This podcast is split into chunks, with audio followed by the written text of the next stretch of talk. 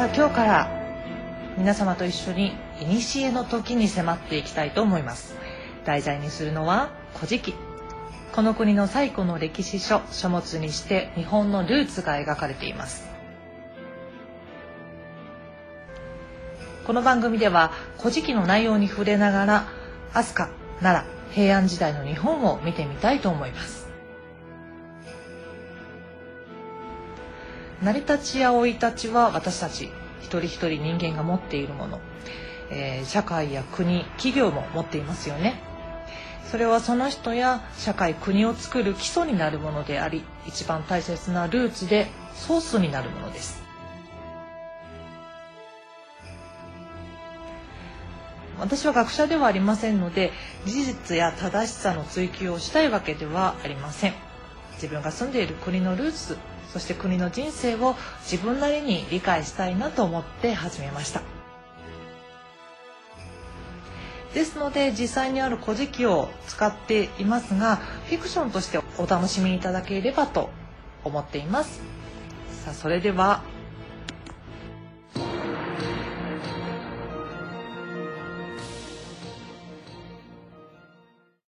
まず古事記を読み解く1ページ目は「序」の部分です。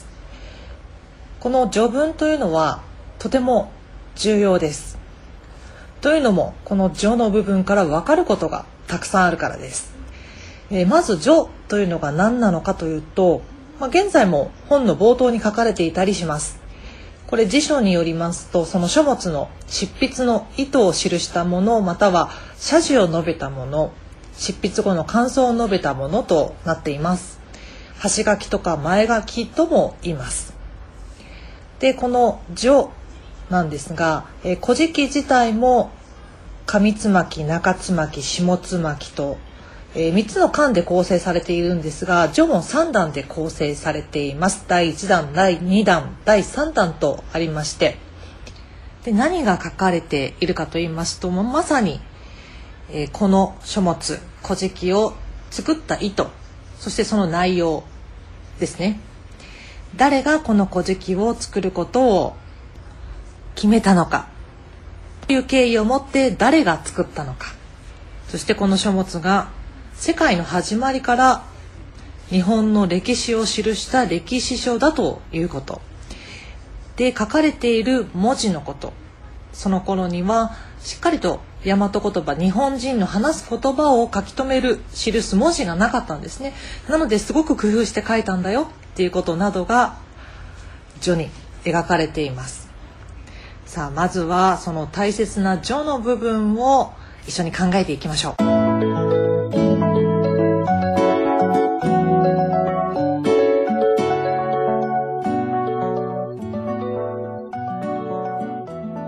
改めまして、こんにちは。エスペシャルさくらです。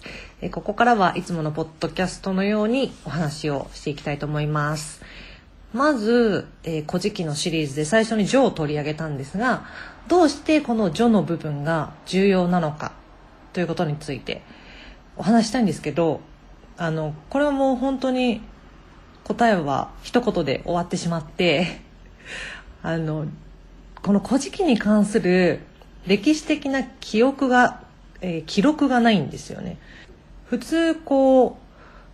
ここまで1300年の時を超えて現代に残っていて歴史的な重要な意味を持つ文章のことをいつ作ろうと誰が言ったのかそして誰がどうやって作ったのかどれくらいかかったのかとかそういうことって記録に残ってると思うんですけどこの古事記に関する分かっていることはほとんどこの序の部分から序に書いてあることであそうなんだっていうように成立したこの古事記が完成した年もその序の中に書いてあるし誰が作ろうかって言ったのも序に書いてあるんですね。なので、あの、古事記の訳文なんかも本でよく出てますけど、この序の部分がどういうことが書いてあるのかっていうのを選んでいただくと、より古事記について理解が深まるんじゃないかなと思います。で、それでですね、このお話していく中での前提をまずちょっとお伝えしたいなと思って、前提というのはあの私の気持ちの上でっていうことですねそんな大したことじゃないんですけどえー、っとこの「古事記」に関して考えることでまあ私なりに日本のルーツとか、えー、とこれまでの歴史とかどうなって今に至っているのかを理解したいなと思ったのといっぱい謎があるじゃないですか。この,、まあ、あの歴史に関する謎ってやっぱり今じゃないから過去に起こったことなので確かなことはわからない。伝える人によって話も変わってくるし自分がその時代に行ってみないと分かんないことっていっぱいあると思うのでまあ確かなことは分からないんですけど自分の中で理解をする上であこれってこうだったんじゃないかな調べていって無駄に納得することあるじゃないですか。それが正解とか不正解ではなくて。なんでそういう感じで自分で私の中でいろいろ考えてそれを言語化するのも難しいんですけどイメージを言葉にするって難しいですよね。でもそれをなるべく自分の考えたことをそのまま表していけるようにしていきたいなと思っています。でもう一つこう大きな自分の中でこれを前提にしようと思っているのはあの歴史が先なのか出来事が先なのかっていう問いですね。これはあの私たち人間にも運命があるっていうじゃないですか。自分で生まれる前に今回はこういうことを経験しようって決めてきたってよく言われると思うんですけど私その考え方が好きで自分に当てはめた時にすごく納得するんですね。あ自分ならこういう道選びそうだなみたいな。これくらいいけるでしょうって言って結構大変なことを経験させようとしたりするよなってすごく腑に落ちたのでそういうふうに思うんですけどそれは人間だけではなくて例えば私たちが住んでいるこの「ね、古事記」の舞台の日本という国もしくは地球大きな規模でいうとそういうものにも同じようにあるんじゃないかなと思って。で地球が生まれて46億年と言われてますよね。で人類が出てきたのがうん40万年前？エンジンが登場した？一応私が調べたんですけど分かんない。それくらい本当に気が遠くなるぐらい前。で4万年ぐらい4万年とか3万年前にホモ・サピエンスという今の人類の原型ができたと言われてるんですけどで人を基準に考えるとこう人類が誕生するために地球の環境を整えてやっと人類の歴史が始まりました。ってこういうふうに進化していきましたってなるんですけど逆にこう地球という惑星の運命みたいなものがあれば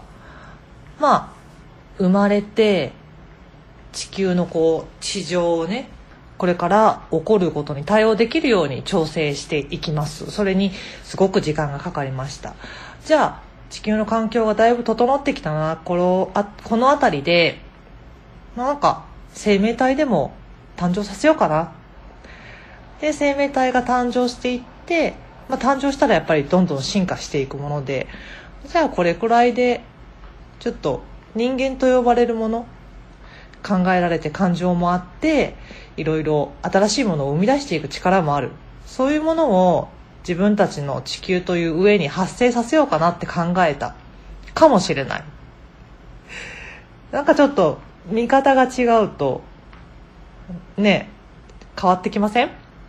なので私たちが積み上げてきた、まあ、学校で習う歴史自分で勉強する今まであった日本や世界の歴史地球の歴史っていうのは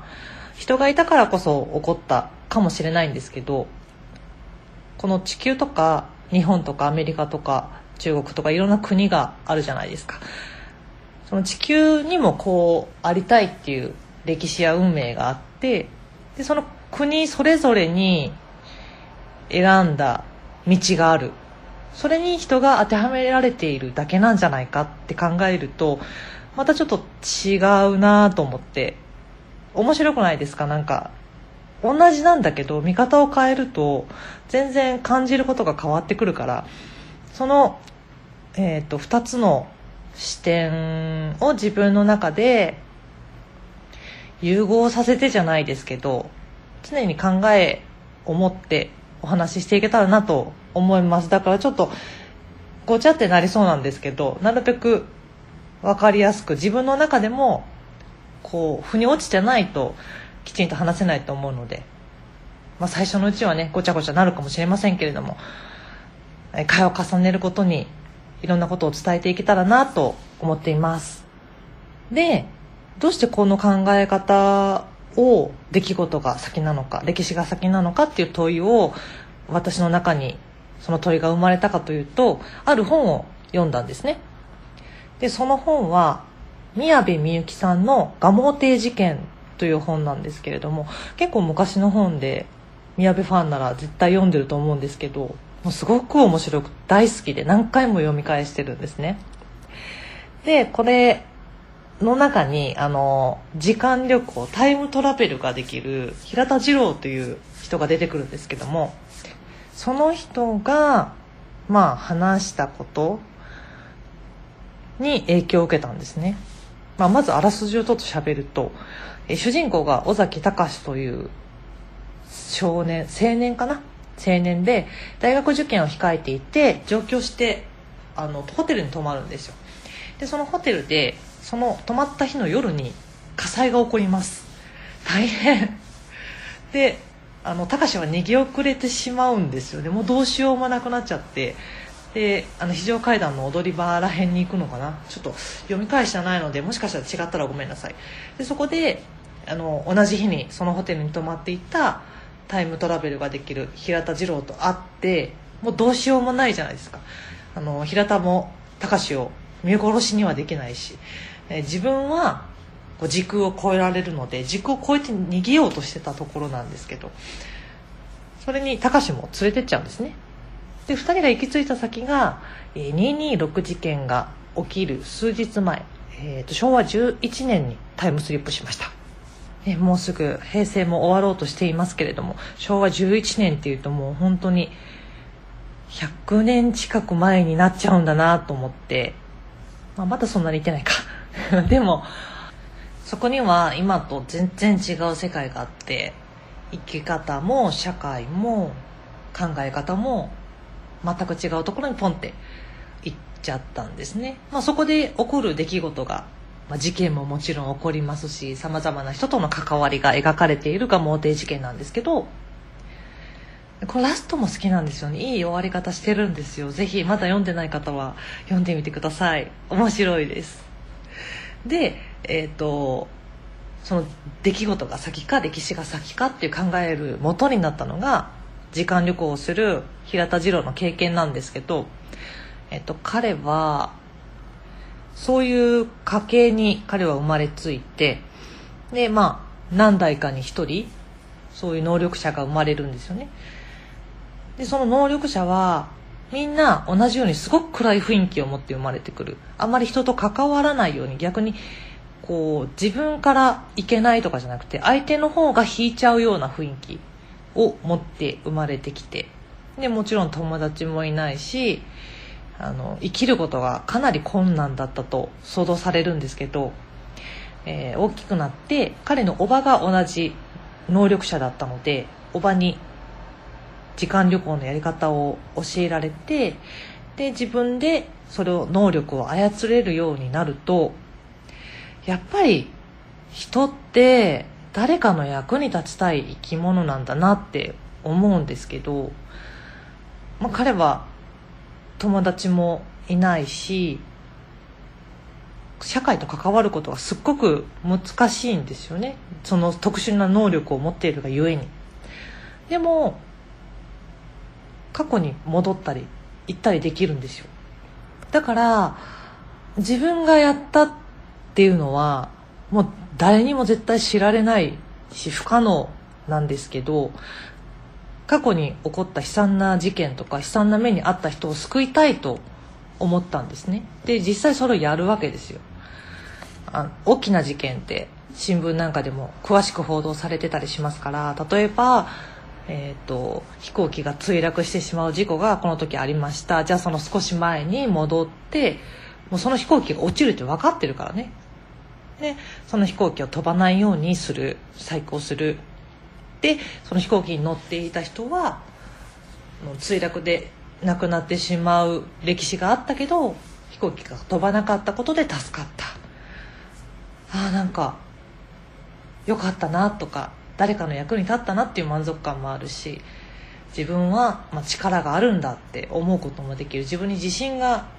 つくじゃないですか。誰に感謝されることもないですけど。でも彼を打ちのめしたのはその後に同じような事件が起こるんですよ。また違う飛行機が落ちるんです。何回繰り返しても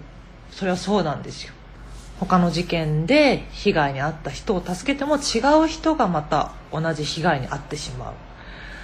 えー、自分はまがい物の神なんだって思い詰めてしまったんですね。でこれって、まあ、この物語の中で起こっていることで真実とは違うかもしれないんですけどでももしかしてその事件が起こることが決まっていたとしたらそれに関わる人たちは巻き込まれただけで巻き込まれただけでこの時に例えばその飛行機の墜落もすごく悲しいことだしあってはいけないことだしできれば亡くなってほしい防ぎたいけれどもそれを起こす理由が、まあ、日本とか地球にあった。そういう歴史を踏まえて成長していくっていうプログラムがされていたとしたら何かをこう人間一人の力とかそういうもので食い止めることはできないんじゃないかなっていうことを思いまして。でもそう考えると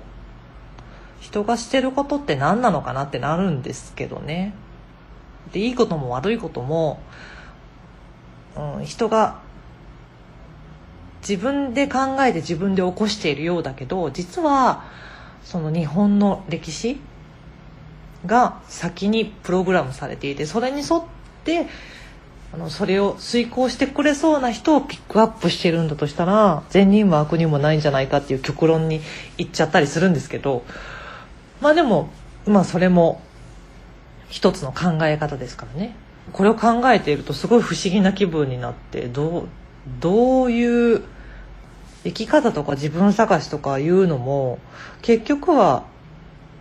なんだああの孫悟空がお釈迦様となんか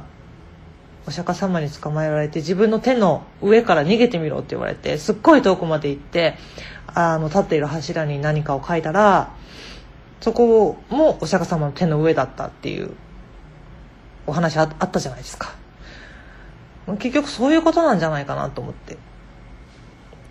どんな自分でいても結局いろんな運命が絡まってそれは人と人だけじゃなくて地球とか大陸とか、うん、そういう私たちが住んでいる全てのことと関わり合いながら人生とか時間とか歴史が進んでいくとしたら不思議ですよね。なんかいろんな視点がひっくり返るというかすごい面白いなと思って。何回読んでもそんな気持ちになるんですよこの本は。だから私の中にすごい大切なあの考え方とか視点を与えてくれたなと思ってまた読み返したくなりましたけど。そんな感じです。どうだかな？伝わったかな？なんか難しいんですよねこういうのを伝えるの。でその「古事記」に関する記録がねほぼないことももしかしたら当時は資料があって火事とかあの大雨とか台風とかそういう天災で亡くなってしまったのかもしれないしでもそれが残らないっていう未来を日本が選んだのならそれでいいんじゃないかなって思う部分もあったりして。その方が面白いですよね。謎もいっぱいあるしそれに関して研究する人もたくさん出てくるしもう分かりきっていてこれここですよっていうのがあったらもうそこで議論は終わりじゃったってこうじゃないこう書いてあるじゃない。今みたいにすごくすごくたくさんの方が研究することもなかっただろうしそう考えると謎を残すことによってこの日本の神話をより多くの人に浸透させたかったのかなとも思いますね。不思議ですね。なんかね謎は広がるばかりですけれども、まあ、こんな感じでいろいろお話ししていけたらなと思っています。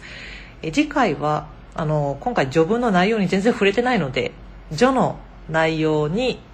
触れていきたいと思います。次回も聞いてくださいね。エスペシャルさくらでした。